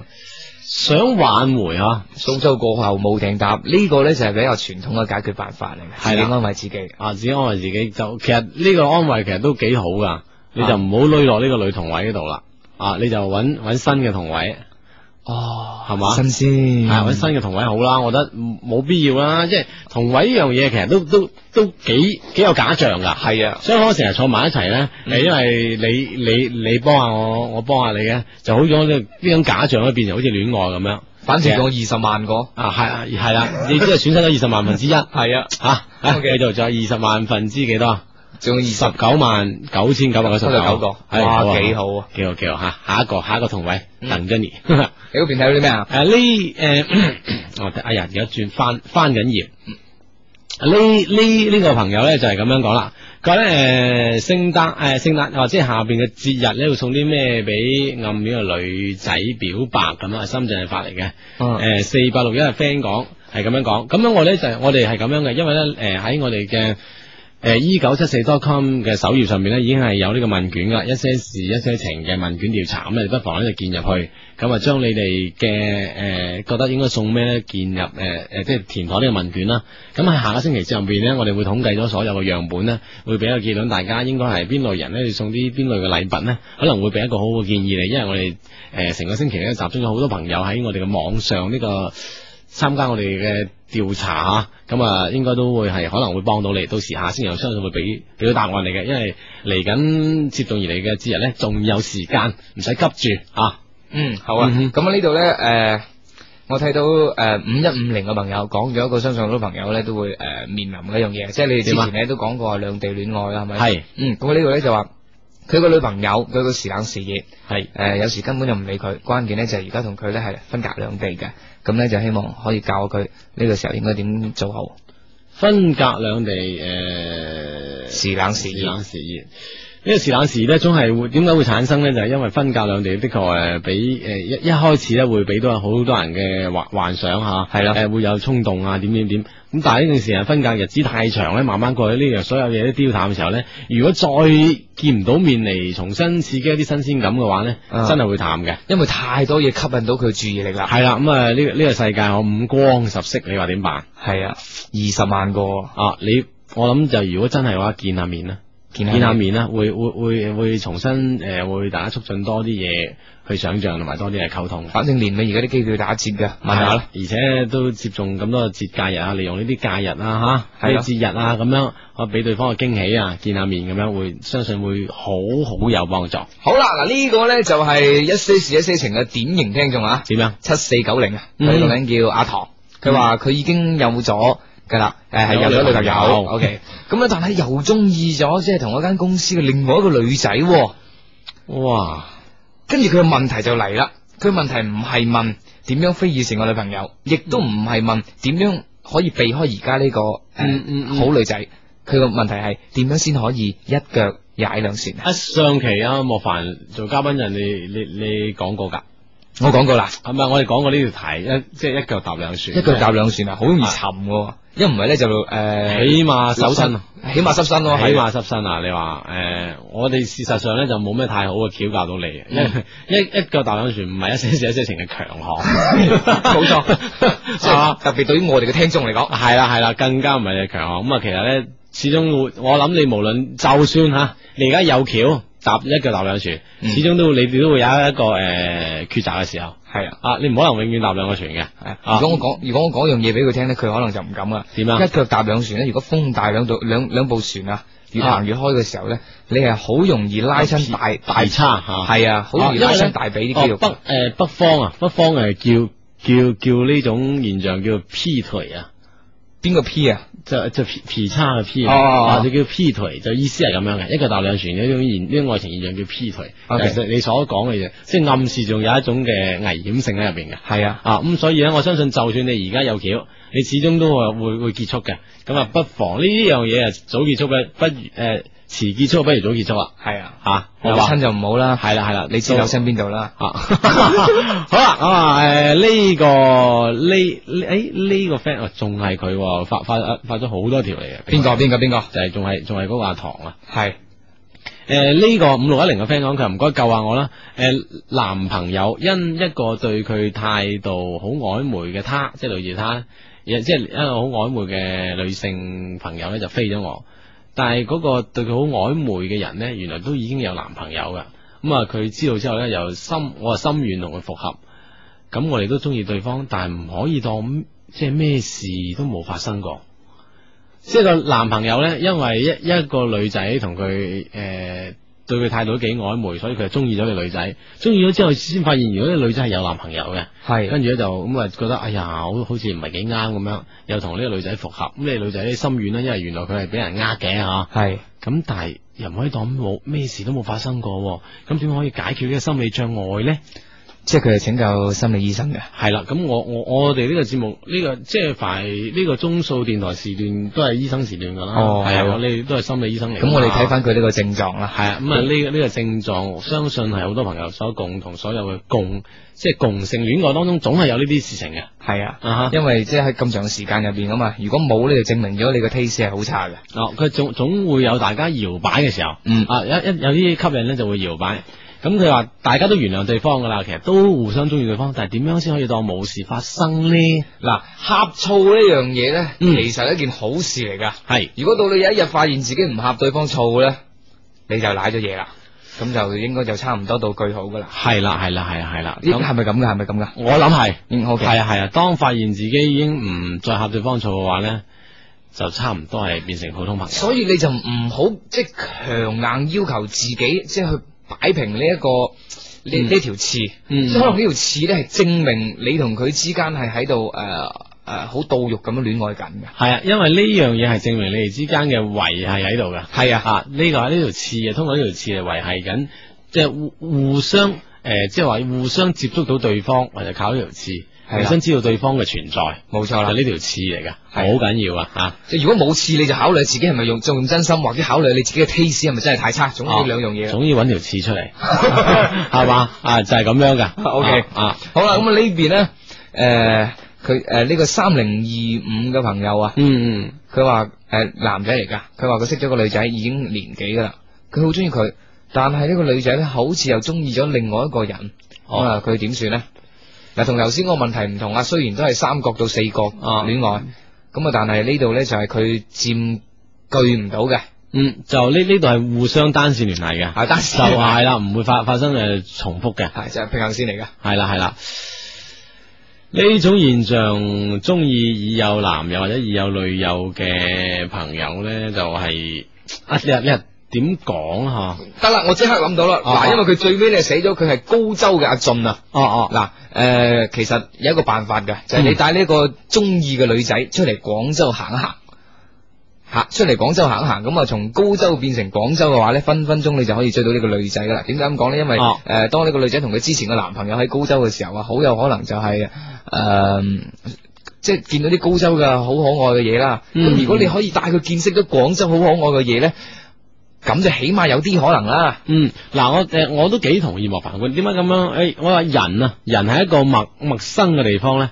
係诶、呃都幾容易放鬆自己嘅，因為啊佢係點樣諗呢？因為比如講，我喺一個熟悉嘅地方，我周啊邊嘅人熟悉，我周邊嘅環境熟悉，其實呢啲熟悉嘅嘢往往俾咗個制約，俾個規條佢。吓去到陌生嘅地方，所有嘢都係陌生嘅，係所有人都都唔識我嘅，啊咩都我我又未見過佢，佢又未見我，人就好容易產生一種好好好 B 嘅心態，我即系包容性好強啦。系啊，我咩都唔知，人哋咩都唔知我，就覺得係好放鬆。嗱，人係咁樣嘅，咁一放鬆嘅時候咧，可能你變成個機會就產生。冇錯啦，啊哈咁啊，當然啦，誒、誒，我哋同你講嘅呢啲咧，就唔係話乘虛而入 嚇，只不過係其中一種技巧嚟嘅啫。而啊，如果你真係好中意佢嘅話，你不妨試下咁樣嘅辦法啦。係啦，啊哈，嗯，你嗰度有冇睇到啲咩可愛嘅嘢啊？呢呢度啊嚟緊嚟緊轉 轉緊出嚟，不因為不不斷咁樣更新，因為嚟嘅短信太快，有有啲更新咗我哋都未必睇得到。佢係咁樣嘅，佢咧就話佢诶中意咗個女仔，呢係個係四二四三嘅 friend 講，诶佢佢已經知道佢對自己係好有好感，但係我喺佢面前呢係好酷嘅，好少溝通。佢話你係咁樣落去得唔得呢？我啊中意你，但我對你又好酷，誒、咁樣落去得唔呢個得？箍係咪扮嘢先？搞清楚。佢會唔會係同性格有關啊？即係我係我係我係中意你嘅，但係我又冇咩點同你兩句，又冇咩點溝通，就得個酷，即係佢自己覺得自己好酷，其實又唔知係咪嘅，但係即係話意思係冇咩溝通就當酷啦，唔唔係係啫聲當酷。一唔係咧，就之前可能誒、戀愛經驗唔多啦。嗯哼哼一唔係咧就應該係對對方即係未了解得清楚，或者係聽過曾經聽過對方有啲唔好話不檢啦，啊即係總之就唔係好合自己河車嘅嘢，哦就唔敢咁主動或者咁熱情住嘅。哦如果係咁嘅話咧，你就不妨當嗰啲嘢冇聽過，嗯或者唔知道，放開去同對方接觸下先。係，啊我其實可能我覺得誒、主，即係呢呢個 friend 四二四三 friend 係主觀因素方面多啲，啊即係可能佢自己性性性格所致啊嘅。係就本身咧都係誒好少話唔知點樣同人哋溝通嘅，我就知道我心入邊我真係好中意佢，佢真係好好好，但我唔知點樣講出呢樣佢嘅點好，我點中意佢，佢唔識表啊達，而且係之間可能好多朋友都係咁樣講啊，誒、見面係冇咩講噶。啊，比如講有啲人咧係誒呃電話啦，誒、QQ 呃咧就好多嘢講嘅，啊電話都好多嘢啊講，但係見面真係唔知講咩。誒呢呢呢呢類人群係好好都幾多嘅。係啊係啊係啊。嗯，誒、我曾經問過幾個朋友就係我問佢你係中意誒電話裏面嘅對方啊，定係中意誒面對面嘅對方啊，定係話嗯嗯中意即係誒發短短信裏邊嘅對方啊，哦上網嘅對方咁啊，好多人都唔會揀面對面嘅對面方對㗎，面㗎係嘛？嚇大部分咧都會揀誒、呃短信，短信係嘛？因為其實我即係我就我嚟講咧，我我覺得我電我電話比較強項啊，電話俾我啊即係係見到面真係誒同電話相比係係會弱啲啊嘅，即係兩回事，又唔係兩回事，弱啲